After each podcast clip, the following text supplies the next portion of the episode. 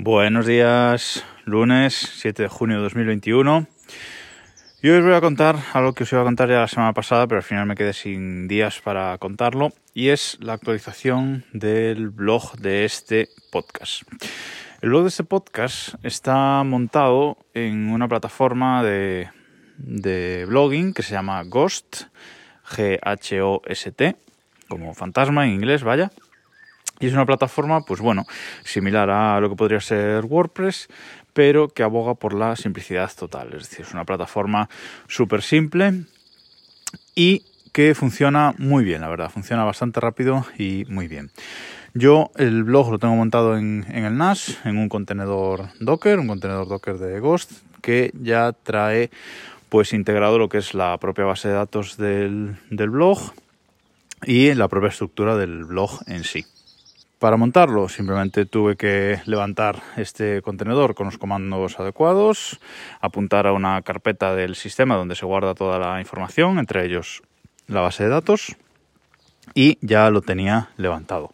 Luego entras en la URL de, administración, que es la URL de tu blog con un parámetro determinado, y a partir de ahí ya puedes empezar a configurar y escribir.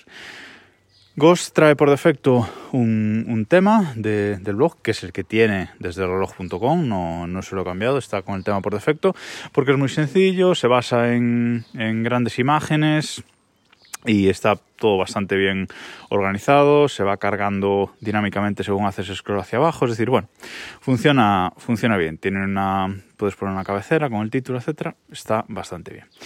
Y yo tenía el blog en Ghost 3.2, creo que era la, versión que estaba instalada. Y hace un par de meses salió Ghost 4.0.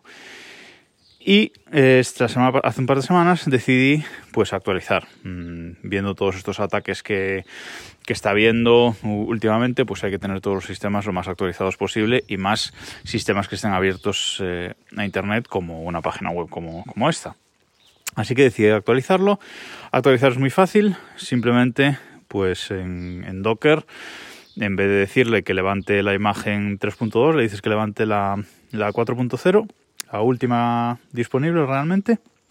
Y ya está, vuelves a correr el, comando y no tienes que cambiar absolutamente nada más. Se actualiza la base de datos automáticamente y todo funciona. Y así lo hice.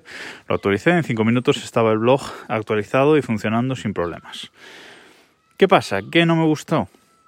Pues que esta 4.0 de, Ghost trae integrado un sistema de suscripciones, un sistema para eh, enviar newsletters directamente desde el blog, un sistema para poner post eh, de pago, bueno, una serie de, herramientas para hacer, digamos, un blog de suscripción, un blog premium, para poder cobrar por él incluso y dar acceso exclusivo solo a la gente que, que pague a ciertos contenidos. Y eso a mí, pues realmente, a día de hoy, pues no me interesa para nada. ¿Y esto qué hace? Pues hace que en el blog aparezca arriba a la derecha un botón que pone suscribirse y al final de cada post aparecía también un cuadro de texto en el que te pedía que pusieras tu email para suscribirte. ¿Suscribirte a qué? No se sabe, pero, y en mi caso a nada.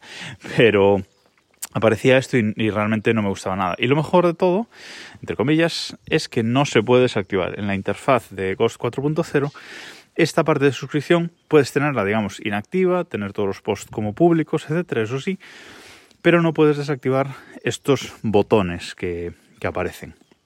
Entonces, bueno, para mí esto era un problema porque no me gusta que aparezca ahí un botón de suscripción cuando realmente no hay nada a lo que suscribirse o no quiero que la gente se suscriba a nada realmente.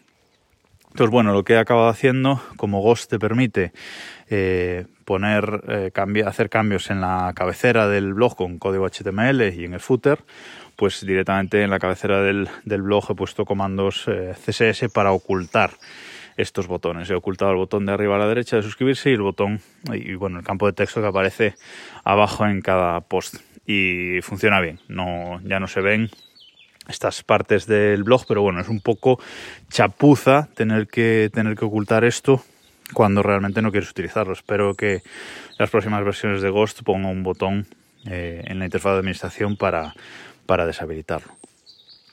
Aprovechando esta actualización, lo que he hecho también es cambiar la cabecera del blog, eh, que antes tenía solo texto, ponía desde el reloj y nada más.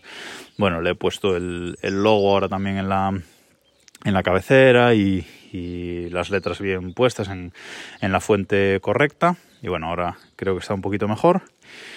Y también he aprovechado para hacer un cambio en el feed del podcast. Antes cuando os decía que dejaba los enlaces en las notas del programa, lo que hacía era poner los enlaces en el blog y luego modificaba el feed para meterlos directamente los enlaces también en el feed de, en el post del feed del podcast para que os saliera en la aplicación de podcast. Bueno, he hecho un cambio y ahora lo que para no tener que andar tocando el feed después de publicar básicamente es que en todos los eh, posts del feed del podcast, es decir, todos los podcasts que se publican, llevan un enlace que pone todos los enlaces aquí y un enlace que lleva hacia el post del blog que eh, se ha publicado.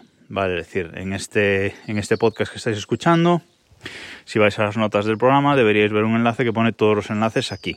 Si hacéis clic, pues os llevará al post del blog correspondiente a este podcast. Y es muy fácil porque ya ahí sí que van a estar todos los enlaces de los que hablo. Quizás es un poco más inconveniente para vosotros, pero para mí es mucho más fácil. Total es hacer simplemente un clic más si queréis ver los enlaces. Y así está todo centralizado en el blog, desde reloj.com, ya sabéis. Y nada más por hoy. Eh, esta tarde hay Keynote de Apple. Eh, hay WWDC, Keynote inaugural de la conferencia de desarrolladores de Apple.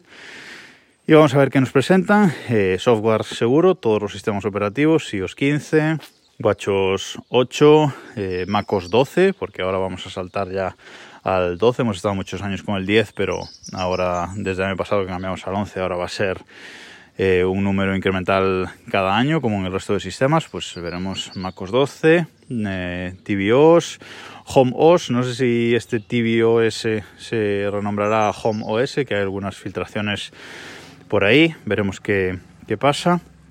Y bueno, en definitiva, eh, cambios en todos los sistemas operativos seguros y seguro que algo de hardware, porque casi siempre en la WWDC sale algo de hardware, aunque a veces solo nos lo presentan y luego se puede comprar a final de año, pero seguro que algo veremos. No sé si algo para comprar ya o algo para final de año, pero algo de hardware estoy seguro de que, de que veremos. Además, Apple está acelerando el pie en actualizar todos sus Macs que tenían eh, procesador Intel a meterle sus nuevos procesadores M, de la familia M, así que seguro que veremos algo de, algo de hardware.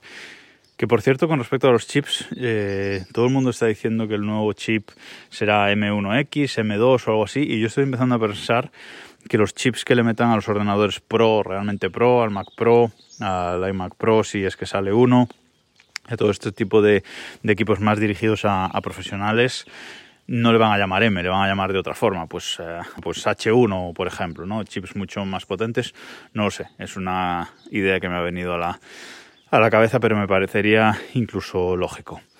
Bueno, mañana hablaré de eso, mañana hablaré de lo que presente Apple hoy y nada más, nos escuchamos mañana.